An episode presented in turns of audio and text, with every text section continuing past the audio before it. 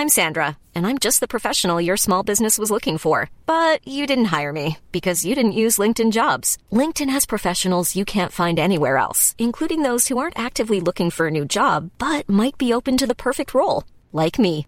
In a given month, over 70% of LinkedIn users don't visit other leading job sites. So if you're not looking on LinkedIn, you'll miss out on great candidates like Sandra. Start hiring professionals like a professional. Post your free job on linkedin.com/people today.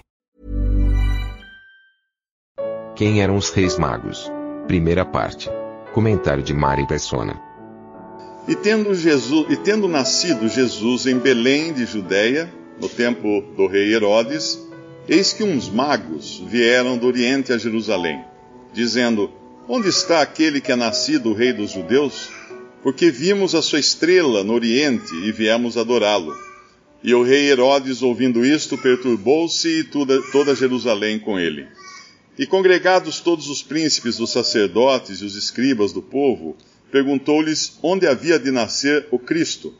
E eles lhe disseram: Em Belém da Judéia, porque assim está escrito pelos profetas.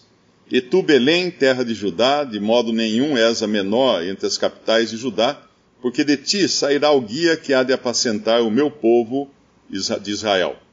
Então Herodes, chamando secretamente os magos, inquiriu exatamente deles, deles acerca do tempo em que a estrela lhes aparecera. E enviando-os a Belém, disse: Ide e perguntai diligentemente pelo menino, e quando o achardes, participai-mo, para que também eu vá e o adore. E tendo eles ouvido o rei, partiram, e eis que a estrela que tinham visto no oriente e adiante deles, até que chegando se deteve sobre o lugar onde estava o menino. E vendo eles a estrela, alegraram-se muito, com grande alegria. E entrando na casa, acharam o menino com Maria sua mãe, e prostrando-se o adoraram, e abrindo seus tesouros lhe ofertaram dádivas, ouro, incenso e mirra.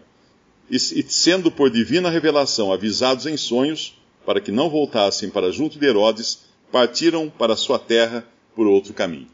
Essa passagem é muito conhecida, essa passagem todo ano, no Natal, as pessoas costumam ler, costumam montar presépios, costumam lembrar dos reis magos, chamados reis magos. Uh, existe, claro, todo, uma, todo um folclore envolvendo essa passagem. Por exemplo, o fato de chamarem, colocar no presépio três reis magos, né? Que aqui não fala que eram três, fala que eram três presentes, mas nós nunca sabemos quantos eram. Eram mais, eram mais de um, porque é plural, mas não sabemos quantos eram. Uh, também uh, é comum colocar no presépio aquela, aquele bebezinho na manjedoura e o burrinho, a vaquinha e os magos, os reis magos em volta, José e Maria. Uh, no entanto, quando nós lemos o texto, nós vemos que eles chegaram lá, o menino Jesus já devia ter por volta de dois anos de idade. Não estava mais na manjedoura, estava numa casa. Por isso que eles vão encontrá-lo numa casa.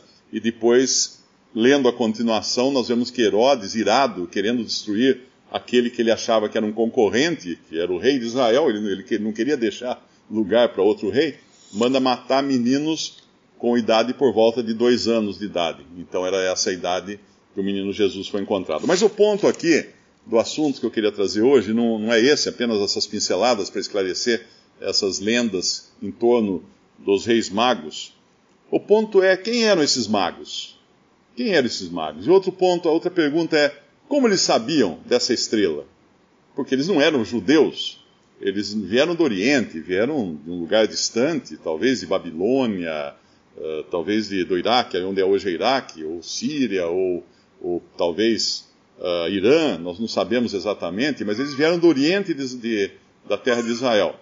E como eles sabiam dessa estrela e quem eram eles? Primeiro, quem eram eles? Porque nós encontramos na lei no Antigo Testamento Deus falando duramente contra magos, contra feiticeiros, contra aqueles que faziam mágica, que faziam feitiçarias, que faziam adivinhações. Isso era totalmente proibido na lei que Deus deu a Israel. Então, como que de repente aparecem magos?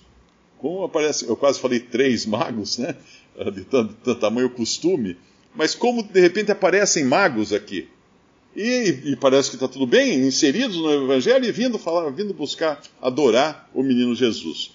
Bom, eu, eu quando era garoto, meu pai era um leitor assim quanto mais. Meu pai lia livros, assinava um clube do livro, chegava, não sei se é um por semana, um a cada duas semanas, um romance, uma ficção, ele lia, devorava tudo, e sempre leu muito e entendia de tudo, todo tipo de assunto, você conversava com ele. Ele assinava Mecânica Popular em espanhol, lia espanhol, e assinava uma revista chamada Seleções do Reader's Digest. Isso durante toda a minha infância e durante toda a minha adolescência, uh, eu lia de capa a capa essa revista, que era muito interessante, tinha artigos interessantes, diversos assuntos, e tinha uma seção no final que era o resumo de livro. Um, um, livro famoso era ali resumido e dava para ler muito bem, dava para entender exatamente o que era o livro. E uma delas, eu me lembro até hoje dessa, dessa edição, deve ter sido nos anos 70. Tinha uma. Tinha um, eles, eles fizeram a condensação de um livro chamado, em, em português, seria, não sei se existe edição portuguesa dele, mas em inglês, uh, Motel of uh, Mysteries. Seria motel de mistérios. Lembrando que motel nos Estados Unidos tem outra conotação. Motel é um, é um hotel de estrada. Não tem a conotação que tem no Brasil. E, e a história se passa é uma, é uma ficção, é uma, é uma comédia, é um humor. A história se passa no ano 4022, quando alguns arqueólogos descobrem um quarto de motel. Desenterram lá, encontram uma porta, inclusive está escrito na porta, não perturbe. Então eles deduzem imediatamente que era um, era um sarcófago uh, que não era para ninguém entrar, como aqueles que se encontravam no, no Egito. Mas eles entram, eles são arqueólogos, eles precisam investigar aquele sarcófago. Eles entram naquele quarto, eles encontram aquela cama, com um esqueleto deitado na cama, sentado assim, encostado, que deve, aquele motel deve ter sido destruído por alguma, algum tipo de guerra ou qualquer coisa. Então ele foi enterrado com tudo que estava dentro. E tem um esqueleto sentado na cama, olhando para uma TV. E na, na banheira, no banheiro tem outro esqueleto deitado dentro da banheira. E aí os arqueólogos publicam as suas conclusões desse sarcófago que eles encontraram. Então eles dizem que aquela era uma cama sacrificial, onde eram feitos os sacrifícios. Em frente ficava o altar, que eles ficavam olhando para o altar, adorando o Deus deles nesse altar. Na outra, na outra câmara da, desse sarcófago havia um, um, como é, um sarcófago, né, um, um tipo uma tumba de, de, cerâmica, de metal revestido por cerâmica, com cerâmica, com uh, branca, e dentro outro esqueleto, que foi sepultado ali. E eles examinando dentro daquele sarcófago, descobriram que havia um objeto que eles logo perceberam que era para a pessoa colocar no pescoço enquanto fazia as suas orações e os seus sacrifícios, que era o assento da privada. E um outro objeto que tinha uma correntinha que era para pendurar no pescoço, que era a tampinha da pia. E aí eles vão descrevendo todos os objetos do banheiro dentro de uma conotação de um sarcófago de um povo antigo, pagão, uh, ignorante, primitivo. Inclusive, a privada, aquele buraco, era para eles falarem com os mortos. Então a pessoa baixava lá e clamava, uh, fazia orações, invocações de mortos lá para debaixo da terra através daquele orifício. Uh, o que eles fizeram, na realidade, foi mostrar, eu nunca esqueci essa história, foi mostrar o seguinte: a interpretação de fatos é muito condicionada aos nossos preconceitos, às nossas ideias preconcebidas. Porque eles não, tinham, não faziam ideia que aquele povo não era, quem construiu aquela, aquela câmara, aquele sarcófago, não era um povo atrasado, primitivo, um povo ignorante. Eram pessoas modernas na, na, nos tempos atuais, eram pessoas modernas. E muito do que nós olhamos, às vezes, das civilizações antigas, nós pensamos que eram atrasados, eram pessoas totalmente brutas, que não entendiam nada. Mas quando você vai buscar, investigar sobre isso, você encontra coisas incríveis. Uh, por exemplo, a Arca de Noé. A Arca de Noé teve, um, teve um, uma organização nos Estados Unidos que construiu uma Arca de Noé em tamanho uh, normal. Quem quiser, faz uma busca da Arca de Noé em inglês na, no YouTube, tem lá vídeos, documentários, mostrando os aposentos da arca, o tamanho da arca, tudo. É incrível, é simplesmente. A minha filha visitou, levou os filhos dela para visitar, é fantástica, porque é, é, um negócio do tamanho de um Titanic, todinho feito de madeira, Claro que ela não está dentro d'água, tá? é um parque, fizeram todo um parque e está lá essa arca no meio do parque. Mas é fantástico o tamanho das coisas. As câmaras para os animais, lugar para depositar comida, um lugar para os aposentos do, de Noé e, e seus filhos. E então, como é que alguém construía um navio daquele tão, tão no passado? Tinha muita tecnologia. Tinha muita tecnologia. Hoje já se sabe, por exemplo, que alguns povos que nós não temos muita informação deles, como os chineses, eram muitíssimo mais avançados que os povos europeus. Tanto é que quando chegaram aqui os uh, Cristóvão Colombo e depois Pedro Álvares Cabral, chegaram nas Américas, uh, eu, eu, eu, vi uma réplica, eu estive dentro de uma réplica da, da nau de Colombo, né? É uma brincadeira, é, um, é uma casquinha de nós aquilo ali. É, tinha que ser muito maluco para atravessar o Oceano Atlântico naquela casquinha de nós. No entanto, naquela, naquele mesmo ano, 1492, eu creio, uh, havia nav um navio na China que era do tamanho de um transatlântico moderno, um navio de guerra, que era todinho feito de madeira. Então a tecnologia já existe há muito tempo. Os homens já eram inteligentes há muito tempo. Tanto é que a, a teoria da evolução ela empaca quando tenta explicar a evolução das línguas. Porque as línguas não evoluem. As línguas involuem, as, as línguas regridem, eh, vão cada vez regredindo mais, se tornando piores do que eram no passado. Você pega um, o grego, por exemplo, era muito mais sofisticada a língua. O, o, o hebraico, o aramaico, o, o sânscrito eram línguas sofisticadíssimas que perderam-se com a simplificação e tudo, e hoje nós temos pegar, ler a Bíblia e às vezes recorrer ao grego para entender certos termos, porque na nossa Bíblia colocam tudo com o mesmo nome, mas aquilo na, no original grego tem diferentes significados. Então, havia sim conhecimento, havia tecnologia. Adão foi criado sabendo falar um idioma. Não sabemos que idioma é esse, mas ele já falava, Eva já falava. Acabaram de ser, já falavam, conversavam, com o idioma completo, com todos os verbos, substantivos, com, com tudo. Toda uma estrutura idiomática já estava lá na cabeça de Adão quando ele foi criado. Deus depois iria confundir as línguas, uh, criando novas línguas para os homens, para eles poderem se espalhar pela terra, que foi a ordem inicial de Deus, e, e quando ele falou para Adão, para crescer e multiplicar-vos e, e encher a terra. E quando Noé saiu da arca, multiplicai-vos, enchei a terra. Os homens não quiseram, não quiseram, encher a terra, se concentraram no lugar, construíram uma torre, a Torre de Babel, e Deus precisou ir lá e mandar que, que eles saíssem e, e, e, se espalhassem, e fossem por toda a terra para poder espalhar, conforme Deus havia uh, pedido no, no começo. Mas, quando nós, voltando agora ao assunto dos magos, quem eram esses magos, né? Eram homens sábios.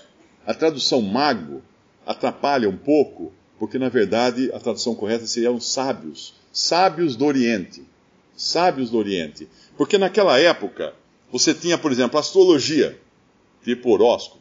Você tinha astronomia. Um astrólogo, ele era um astrônomo. Porque Deus, no princípio, quando colocou os astros no céu, ele colocou como sinais para os homens, para dar direção aos homens. E Durante toda a história da humanidade, os homens se guiaram pelas estrelas. E hoje, até hoje, um satélite, quando é mandado para o espaço, ele se localiza pelas estrelas. A gente pode usar o GPS e falar assim: ah, isso aqui é, é um aparelho que nos dá a nossa localização graças a um satélite que está lá em cima no espaço. Aí a pergunta é: mas como é que o satélite, que GPS que o satélite tem para saber onde ele deve ficar? Onde ele, que lugarzinho que ele tem que ficar no espaço? Ele também tem todo um sistema de cálculo de, de, de medição pelas estrelas. Você tem, por exemplo, a tecnologia óptica. Muitos museus têm centenas de esferas uh, feitas de, de cristal polido que eles não expõem porque eles não sabem para que, que serve. Muitas delas foram tiradas de olhos de divindades antigas eles pegavam aquela bolinha de cristal polido, para que será que serve isso? E guardavam, achavam como os, como aqueles, aqueles uh, que descobriram o quarto do motel, eles acham que aquelas bolinhas eram algum objeto para fazer sacrifícios, fazer adoração a deuses pagãos e coisas assim. E na verdade eram instrumentos óticos. Hoje já se sabe que os antigos tinham lentes, faziam lentes polidas de cristal, poliam o cristal até transformar em lentes, porque eles tinham capacidade de observar os céus. Senão, como que eles iam ter, como eles teriam descoberto os planetas que descobriram antes da invenção oficial, né, vamos chamar assim, do telescópio? Eles descobriram, eles tinham também equipamentos para poder. Toda a localização, toda a, a plotagem das pirâmides é feita com base em cálculos estelares, que só pessoas com capacidade muito grande intelectual e também com equipamentos equivalentes até equipamentos modernos de medição de distâncias e tudo mais, poderia ter feito. Então eles tinham uma tecnologia fantástica. Ah, eu até li um artigo que os, os babilônicos já sabiam que Saturno tinha anéis. Mas ninguém consegue, a pessoa talvez consiga descobrir que uma determinada estrelinha lá é Saturno. Mas com o olho nu não dá para ver anéis. Você teria que ter um telescópio teria que ter um telescópio. Existem equipamentos em museus, existe uma bateria de dois mil anos, uma bateria com pilha de dois mil anos, que ninguém sabe é para que, que servia isso. Para que, que servia dois mil anos? Ninguém tinha radinho, ninguém tinha nada, rádio a pilha, mas tinha lá uma bateria que funcionava. Se eles colocassem suco de limão dentro e com os, os terminais que eram os metais corretos para criar uma bateria com suco de limão, que a gente fazia na escola, ela funcionava, podia até acender fogo, criar faísca para acender fogo. Então entender que no passado havia muita inteligência, muita tecnologia, muita sabedoria. Então esses magos eram os cientistas da época. Eram os sábios da época. Só que um, na época um mago, um cientista, ele tinha um cabedal enorme de conhecimento, não apenas de astronomia, mas de medicina, de, de remédios, de, de, química, de botânica. Eu, eu um dos livros que tinha em casa era uma coleção de Tesouro da Juventude. Uh, eu não sei onde foi parar, eu acho que deve estar com, com os meus sobrinhos, o Tesouro da Juventude, ou com a minha irmã. Eu, eu devorei essa coleção, era de 1955. E a tabela periódica em 1955 era uma piada. A tabela periódica dos elementos químicos era uma piada perto do que hoje é a tabela periódica, porque muitas coisas foram descobertas recentemente. Então, uh, é uma, é uma, é uma audácia muito grande os homens se acharem inteligentes, acharem que evoluíram. Não, ninguém evoluiu. O homem já foi criado integral, com todas as suas capacidades. Ele não passou por fases. Ah, mas os homens da caverna. Bom, eh, se você vai na Austrália, quando os primeiros britânicos começaram a se mudar para a Austrália, e era, a Austrália, na verdade, era uma ilha-prisão. Mandaram os bandidos para a Austrália. A Austrália é colonizada por prisioneiros da Inglaterra que eram mandados para lá. E quando chegaram lá, descobriram que havia lá homens da caverna, os aborígenes australianos, que tinham o rosto diferente completamente dos ingleses, mas eram. Tanto é que hoje tem cientistas tem, dentre os aborígenes. Eles só estavam isolados e não tiveram comunicação, por isso que não tinham certas coisas que os, os britânicos tinham.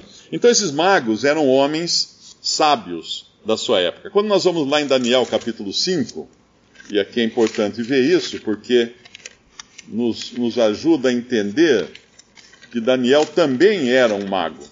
O livro de Daniel, capítulo 5, quando Belsazar vê uma mão escrevendo na parede do seu palácio, Belsazar era neto de Nabucodonosor, ele fica muito aflito, aí vem a esposa dele, a rainha, Belsazar era o rei, a, a, vem a rainha, e, e fala assim, então o rei, o rei Belsazar perturbou-se muito, mudou-se nele o seu semblante, seus grandes estavam sobressaltados, a rainha, por causa das palavras do rei e dos seus grandes, entrou na casa do banquete, e falou à rainha e disse, ó oh, rei, vive para sempre, não te se turbem, não te turbem os teus pensamentos, nem se mude o teu semblante, há no teu reino um homem que tem o espírito dos deuses santos.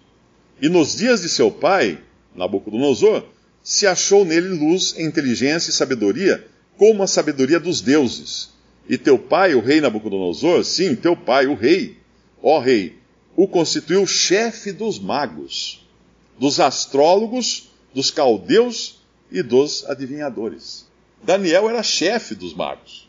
Com isso a gente entende que o mago não era alguém que fazia magia só. Também tinha o mago que fazia feitiçaria. Mas qualquer pessoa sábia naquele tempo era considerado um mago. Ele fazia adivinhações? Sim. como Daniel fazia. Na cabeça dos, dos incrédulos, Daniel era um adivinho. Ele não sabia, eles não sabiam que Daniel recebia a revelação direta do Deus verdadeiro. Aquelas adivinhações dele eram, eram adivinhações, na verdade, eram profecias recebidas do Deus verdadeiro. Mas assim como os cientistas daquela época, os magos que eram cientistas da época, faziam adivinhações, os cientistas de hoje também fazem adivinhações. Quantas teorias científicas são publicadas para depois serem descartadas? Tem uma frase que é muito conhecida, que é assim: a ciência caminha de funeral em funeral. Porque aquilo que valia lá em 1955 como tabela periódica, hoje não vale mais, estava incompleta. Então, a própria ciência tem suas adivinhações. A teoria da evolução é uma delas. Porque é uma coisa que não dá para provar. Como não dá para provar a criação também, porque é uma revelação. Você não consegue provar nem que Deus criou todas as coisas, nem que Deus não criou todas as coisas. E que o homem teria evoluído. Tanto é que até hoje os cientistas uh, evolucionistas não sabem explicar o inseto. Porque o inseto, existem insetos, existem insetos conservados em âmbar, conservados em cinza vulcânica, conservados em alcatrão, mas eles são insetos. Eles estão lá milhares de anos, talvez milhões de anos, presos lá, mas são os mesmos insetos que existiriam hoje, porque não evoluíram coisa nenhuma.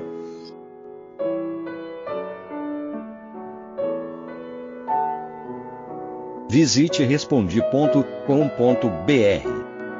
Visite também 3minutos.net.